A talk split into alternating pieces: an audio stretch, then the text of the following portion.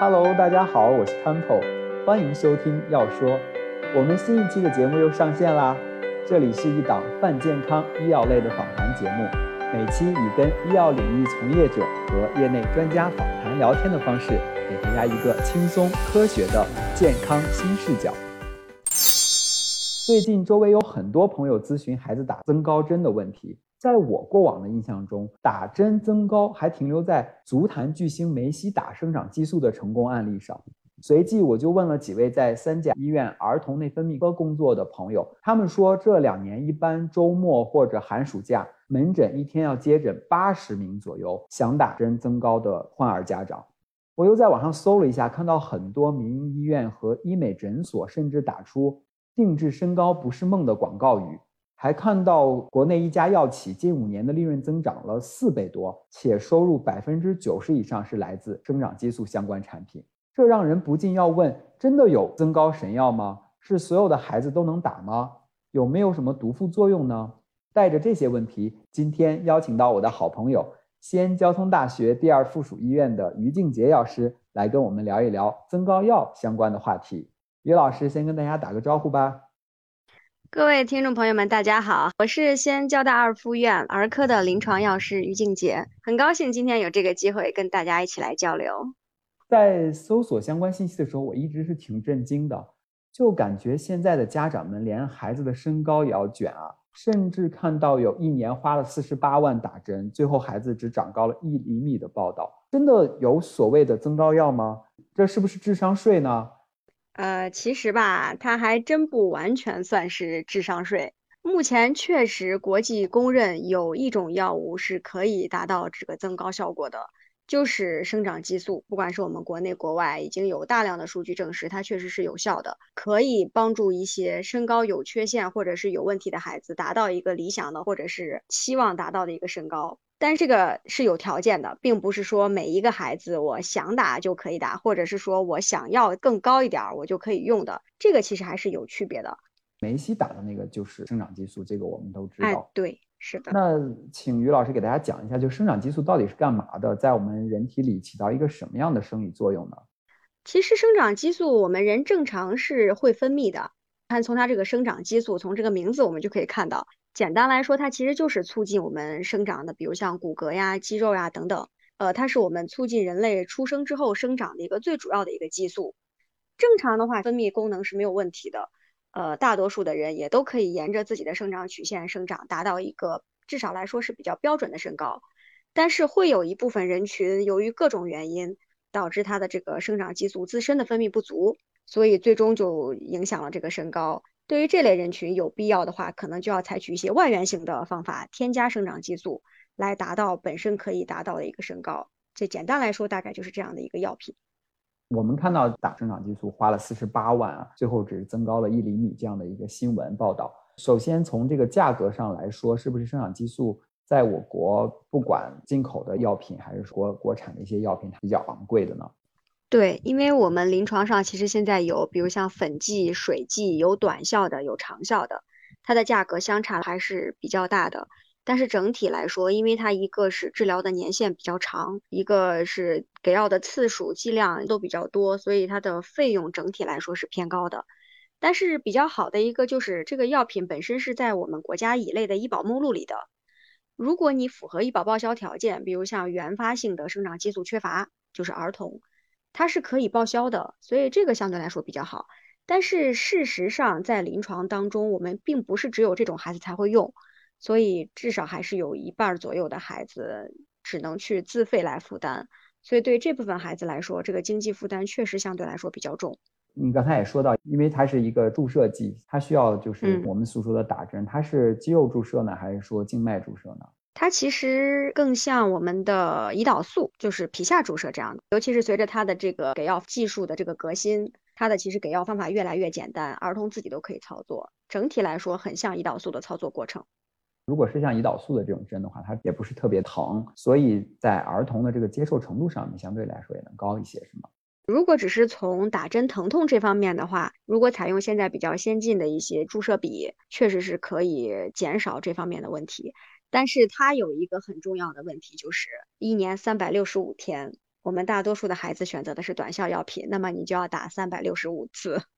所以这是劝退很多人的。一天一剂，对，每天都要打。哦，那这个确实，怪不得价格这么高。首先就是打的频次也很多啊，然后因为它用量也很大。比如说今天漏打了呢，这个会怎么样呢？就是你偶尔漏打可能没有关系，就跟我们慢性病偶尔漏吃一次药可能影响不大。但是如果你长期反复经常这种，肯定是会影响你的效果的。因为国内国外也做过这方面的调查，就是百分之五十以上的人都存在有漏针的情况，这个对你效果的影响就很难说了，因为你本身就是在补充你人体本来就该有的激素，结果你还不好好补充。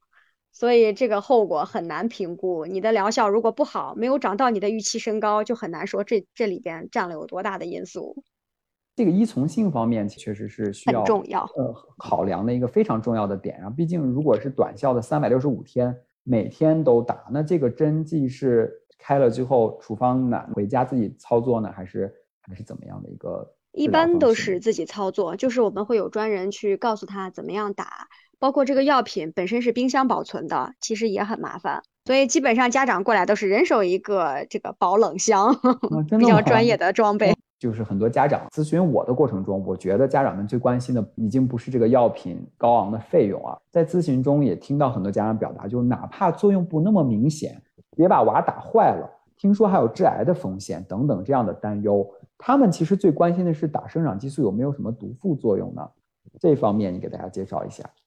其实作为药品来说，没有毒副作用那肯定是不可能的，就是看你怎么样准确的使用，以及包括你这个个体差异，你的孩子本身的这个特点。你比如像，就算我们是普通的打胰岛素或者是注射，你如果不按照我们的规定，比如像轮换部位啊，比如像你的注射方式啊，这些出问题，你都会造成局部的一些问题，这就是我们可能会遇到的。而且在长期用药的过程中，我们可能会引起，比如像甲状腺功能减低。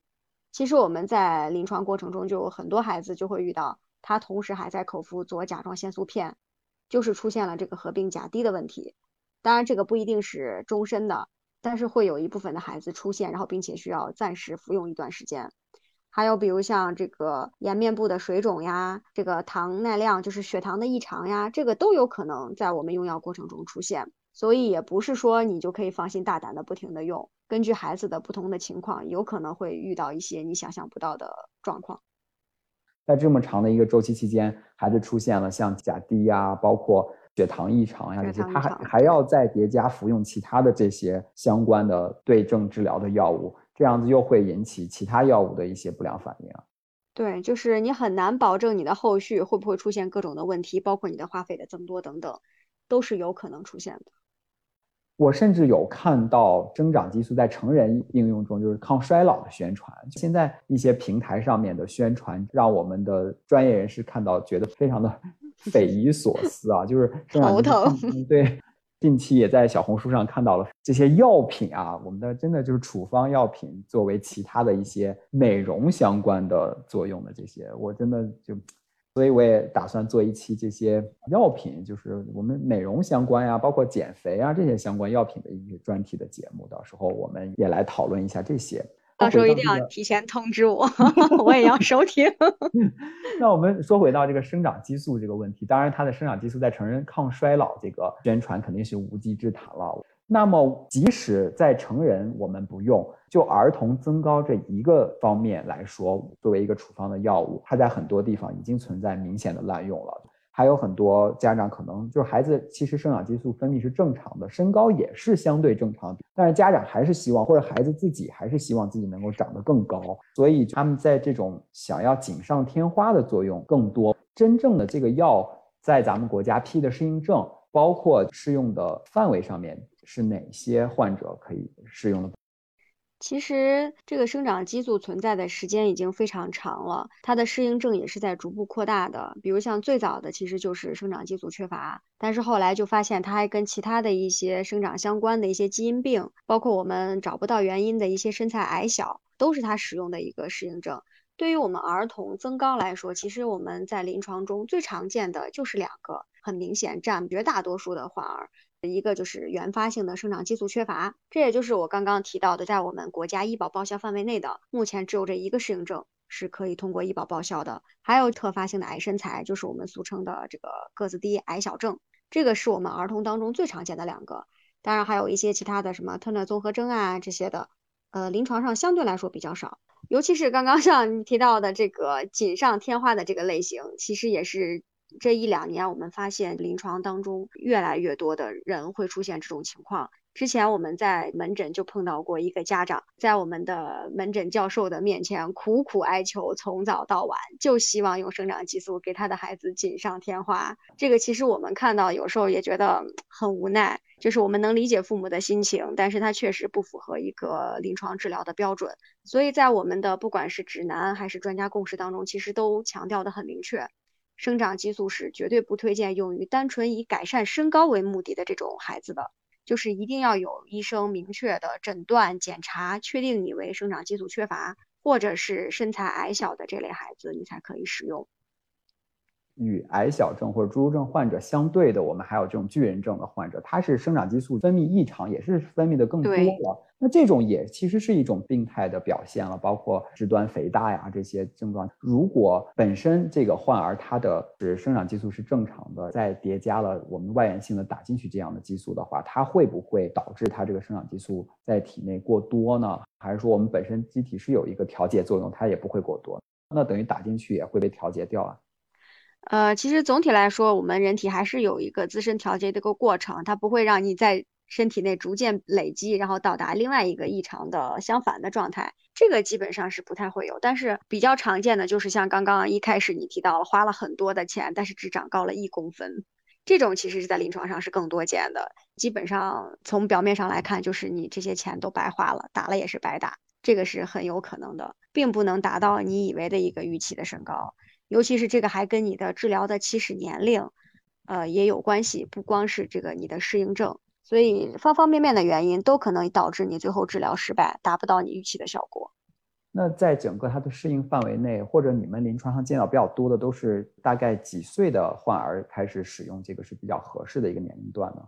如果是原发性的生长激素缺乏的话，那么你肯定是从一开始就有这个问题。对于这类的孩子，我们肯定就是只要明确诊断了，就建议你开始用。他们有一个明确的年龄界限。但是如果是特发性矮身材，就是你的身高确实是它有一个标准，身高确实是有问题需要治疗的话，那么我们国家一般建议的起始年龄大概就是五岁，就是五岁以后你就可以使用了。当然，国外的话可能会再低一点，大概在三到四岁。但是目前我们国家还是提倡在五岁以后可能再使用。不管是从安全性还是有效性综合来看的话，会比较好。那这个疗程都是一年吗？至少一年起，就是它是以年为计算单位。对，你像有些儿童原发性的生长激素缺乏，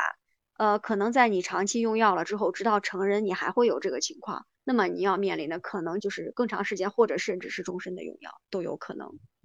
在真的符合这些适应症的患儿的群体中。在你们临床见到的使用过程中，还有哪些常见的这个使用的误区呢？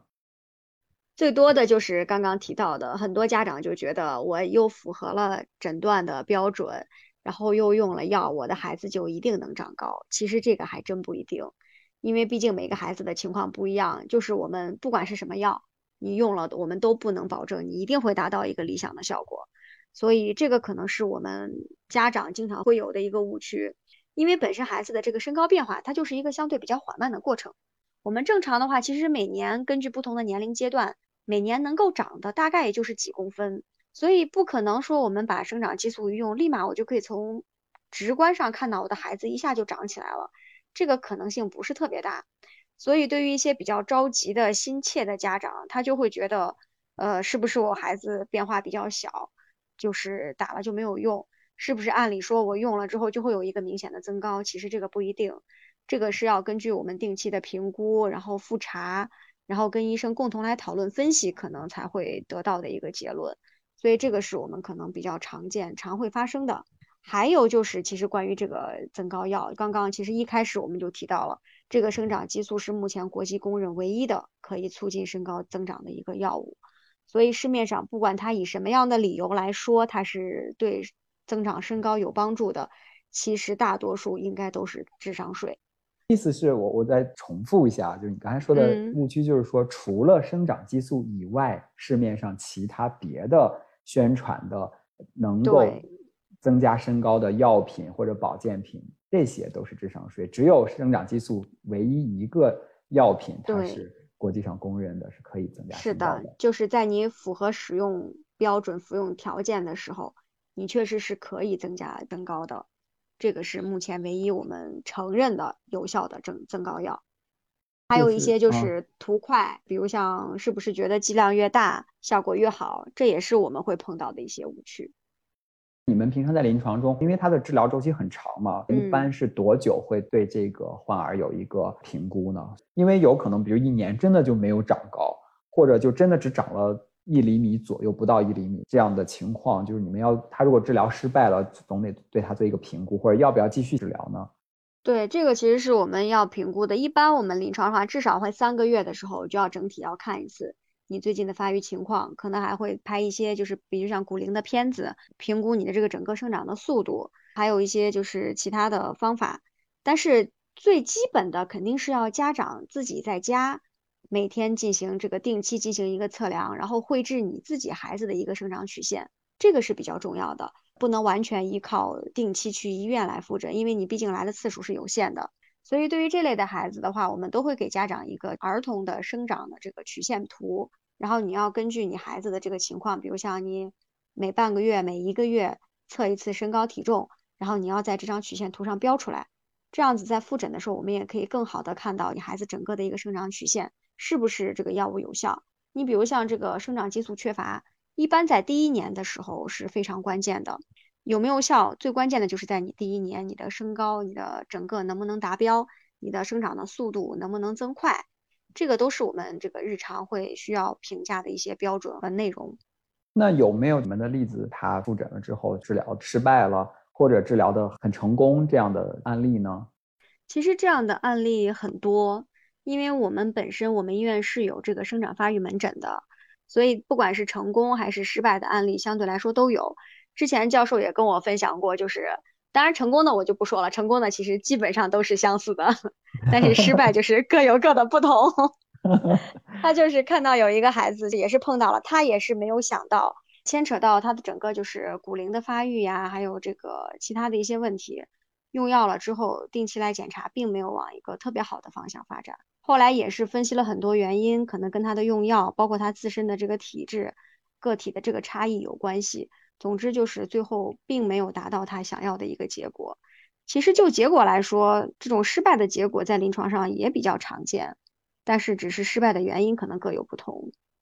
所以，就以我的主观感受，其实成功的案例，因为本身患儿他们就是矮小症也好呀，或者生长激素缺乏，它本身其实是一个身高比较低的状态。我觉得就比较成功的案例，你像梅西，他也其实最终只长到一米七。对，就成功的案例，其实也只是相较于他本身这样的一个身高水平，身高有一个提高，并不是说就像有很多家长会想要锦上添花，即使成功。也只不过是在它原本的基础上有所增高，达到了一个正常的或者正常也相对不是太高的一个水准，并不是说一下就呃真的能长很高。对，其实我们感觉梅西只长到了一米七，确实好像也不是特别的高，就是个正常水平。但是当时梅西被诊断出生长激素缺乏的时候，给他预计的身高仅仅只有一米四。你用一米四再去跟一米七来比的话，你就会发现它其实对你日后的生活其实改善的可能比你想象的要大得多。对对，因为他已经当时是被诊断为生长激素缺乏的，因为他在十一岁的时候诊断了之后，他已经是侏儒症的患者了，所以他能以这样的一个基础的疾病水平，然后增高到一米七，确实是是 OK 的。咱们讲了这么多，就是用药方面的，因为大家其实还是希望孩子能长高的。就除了这个用药之外，还有没有什么别的方法帮助孩子长高呢？其实我们说，确实还是有方法的。儿童的身高其实总体来说啊，百分之六十是来自于遗传的，就是你绝大多数是遗传决定了你最终身高，但是你还是可以有百分之四十的空间来通过后天的努力来提高。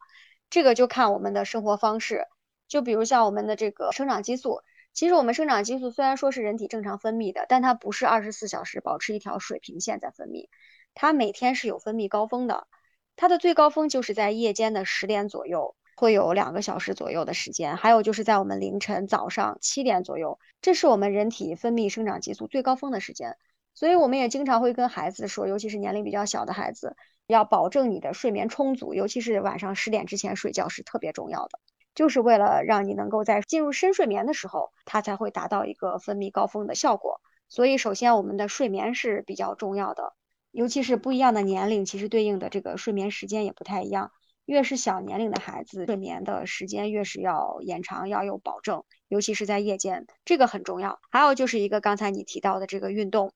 当然这个运动也是有讲究的。跟身高有关的运动，其实我们尽量采取一些纵向的运动，比如像跳绳或者是打篮球这种伸展型的运动。是比较有助于儿童身高的，当然就是在运动过程中一定要注意适量，尤其是一些负重的力量训练是要小心的。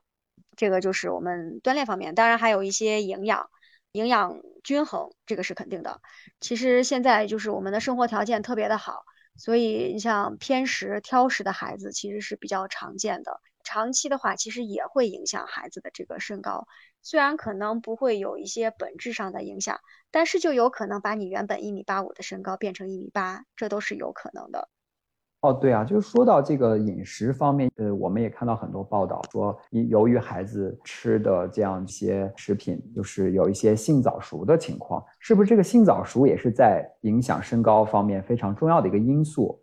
对性早熟的话，虽然它是就是你的这激素水平的异常的一个分泌，然后导致不管是男生还是女生的第二性征会出现的比较早。虽然说它的过程可能很复杂，但是其实说到底，它最终最主要对我们的影响还是身高的问题。其实之前呃，我们有一个孩子，虽然他不够诊断性早熟，但是确实是属于发育偏早的情况。然后他的这个遗传的身高，最后的把身高给他预估的也是相对来说比较低的，并没有达到他的一个预期，所以他就很纠结。因为一旦把药用上了之后，就是一个很长时间的用药，但是不用的话，他又觉得他不能接受孩子的身高问题，所以当时纠结很长时间，咨询了很多医生。其实最后医生给的建议就很明确，他归根结底最终影响的就是身高问题。所以对于一些性早熟的有明显的影响身高的时候，也确实会用到这个生长激素来提高你的身高。有明确性早熟症状的患儿，在生长激素它的规定的适应症范围吗？就是它属于医保可就是报销的范围吗？医保报销它是肯定不符合的，因为报销的就一个对，就一个条件，就是生长激素缺乏。这个性早熟的话，其实严格来说，它并不在这个适应症当中。像其实如果是在早几年的话，可能会联合在性早熟方面使用生长激素的孩子都不会特别的多，因为首先一个性早熟这个出现的时间就已经相对来说是比较晚，到青春期了，比较晚了。对，就是它留给生长的空间本身已经不多了。但是随着现在我们的临床的治疗手段，包括理念的更新，其实后来我们慢慢就发现，在联合使用生长激素的有部分的孩子，确实还是可以起到增高的一个效果的。当然，我们的适应症里边本身也有一个，就是各种原因导致的一个身材矮小，这个确实是也有可能。所以，如果严格来说的话，其实它的不管是有效性呀，还是科学的证据，还是有待加强、再继续再摸索的。但是，确实在我们临床使用的过程中发现，有一部分孩子性早熟的孩子使用生长激素还是有效的。所以，具体的情况还是要根据孩子的个体情况，由医生来根据综合的一些结果来进行判断。那你还有没有什么关于这个生长激素，我们所谓的长高药上面有补充的，或者给我们总结的点呢？要说补充，我觉得今天我们其实聊到的已经很多了。最后就是想强调的一个，就是作为家长来说，因为现在 我们都说现在是一个看脸的社会，不光看脸，还要看身材、身高。所以确实会有越来越多的家长存在这个身高焦虑的情况，所以我们在这里其实也是呼吁家长尽量要理智的看待这个身高的问题。如果是符合孩子一个正常的标准的话，在标准范围之内，其实我们不需要去刻意的去干预这个结果。有的时候，其实我们可能只看到了这个用药之后的好处可能会提高身高，但是可能往往就忽略了，比如像你天天打针。对孩子造成的一个心理压力、心理负担，以及经济上的一些问题等等，他可能背后的一些真正隐藏的问题，可能是很多家长是忽略了的。所以也是希望大家能够合理的看待和使用这个药物。必须如果是要使用的话，一定是要经过正规的医疗机构，包括专科的医生，经过了明确的评估诊断之后，给出一个合理的方案再使用。还有就是在用药的过程中，如果一旦决定要规律的使用这个药品的话，就尽量还是要保持一个良好的心态，能够遵医嘱，正确的使用。因为我们只有正确的使用，才能最大限度的发挥它的疗效和这个避免它的一些毒副作用。这就是我想要补充或者是总结的一些我认为比较关键的一些问题。我觉得非常重要的一点就是，大家如果真的要用这个药的话，还是一定要去正规的医疗机构，由正规的医生经过诊断之后。再去使用这个药物，因为我在搜索的时候，就网页上已经有一些这种就小的这种民营的医院呀，或者这种医美的诊所都有打出这样的广告，而且这个药品价格又很贵，贵对，而且它要使用的周期又很长。就很多时候都在考虑，就是你用这一年，或者你一年起开始这样治疗的疗程，到时候你你去复诊的时候，这个医疗机构还是否存在？这确实是个问题。小诊 所还是否存在？就包括他们整个药品的渠道呀，这些都不能够得到保证。所以我也是希望通过我们这个节目呼吁大家，各位家长，如果你真的觉得我的孩子是需要使用这个。生长激素的话，但一定要去正规的这样我们的大的正规的医疗机构去，由医生诊断清楚了之后再正确的使用。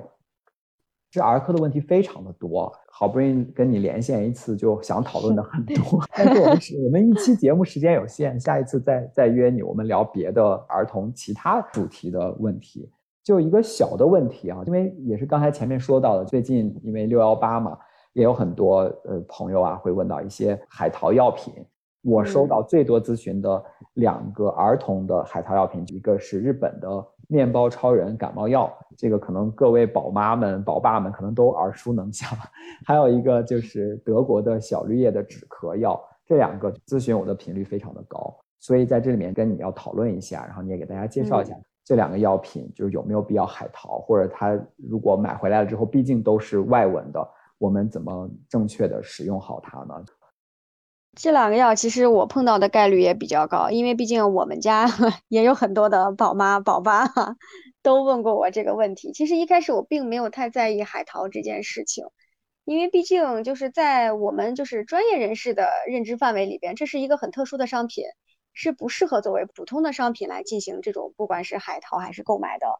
但是直到我身边问的人越来越多，我才开始注意到。就比如像刚刚提到的这个日本面包超人，这个其实不得不感慨一下，就是这个日本人在做药品的时候，他确实有的时候比我们考虑的更多。比如像它的包装、它的口味，包括它的食用的，尤其是这种儿童食用的方便性，在确实很多地方都是值得我们学习的。但是就单这个药来说啊，面包超人这个感冒药，其实它本身简单来说就是我们市面上比较常见的复方感冒药。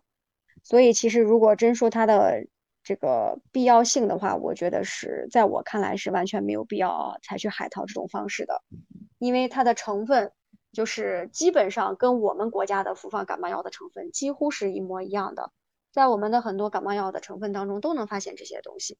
它无非就是做的可能更好看，它针对的人群更明确，就是我们的儿童，但是其实你真正去看它的这个成分，还真的不一定适合我们用。比如像它，它分好几种，有些里边就含有麻黄碱、右美沙芬，就是中枢性的镇咳药。其实，在我们国家儿童用药当中，已经非常明确的提到了，不建议我们的儿童，尤其是婴幼儿使用含有这些成分的感冒药。但是由于它是海淘药品，再加上它是国外的说明书，其实我们说有很难注意到这些细微的问题，反而导致我们用药的一个不安全的因素存在。还有就是刚刚你提到的德国的小绿叶的止咳药。我们家的亲戚其实也问过我这个问题，我还专门查过，它其实是一个中草药或者说是天然药物成分的提取物，所以它当时海淘主打的就是纯天然成分呀，没有毒副作用呀，就是什么这个新生儿都可以使用呀。它其实最关键的就是因为它是一个草药或者说是植物提取物，呃，我们其实是很明确的知道的，即便是中药，它也是有毒副作用的，所以它并不是像宣传的那么安全。这也是我们在海淘当中经常会碰到的一个问题，就是毕竟海淘它作为卖家来说，大多数也都是非专业人士，很难保证他在宣传的时候有没有一些扩大的成分，所以这也是导致我们用药当中存在的一些风险。其实不管是我们为了治疗感冒，还是为了止咳、化痰等等的，国际公认的药物就是那么些，国外有的，我们国家也有，而且我们国家的还是用在我们自己人身上，经过多年的验证的。所以，其实不管是从疗效还是安全性来说，个人认为真的没有必要海淘。这就是我关于海淘药品的一些看法吧。非常感谢于老师跟我们谈这么多啊，包括前面讲了非常多有关于增高药，就是生长激素相关的问题。最后呢，又帮我们讲了两个儿童常见的海淘的药品。也是帮我们引出下一期或者更下一期我们的一个节目的内容。呃，最近已经在制作和策划了，做一期海淘药品，包括这种代购的药品的一个算是红黑榜吧。因为其实真的，我们国家现在非常多的人在购买这些海淘的药品，甚至有非常贵的药品，小到刚才像这种感冒药、止咳药，然后大到你要长期用的这种慢性病用药，包括像抗肿瘤的药物，这些都非常的多。所以我觉得这也是一个非常大的一个范畴。丑了，作为一个大的策划，嗯，要把它好好的细分，然后好好的请我们的嘉宾把它讲好。非常感谢于老师抽空做客我们的节目，因为关于儿童、青少年用药相关的问题还有非常非常多的方面，也希望以后能够有机会再来我们的节目，跟我们讲讲其他方面的用药问题。好的，希望以后有机会能够多多交流。大家再见。如果大家觉得我们的节目还不错，欢迎订阅、评论、转发。关于医药领域还有什么想要了解的内容，可以在节目下方评论留言，我们会根据大家的呼声选题制作。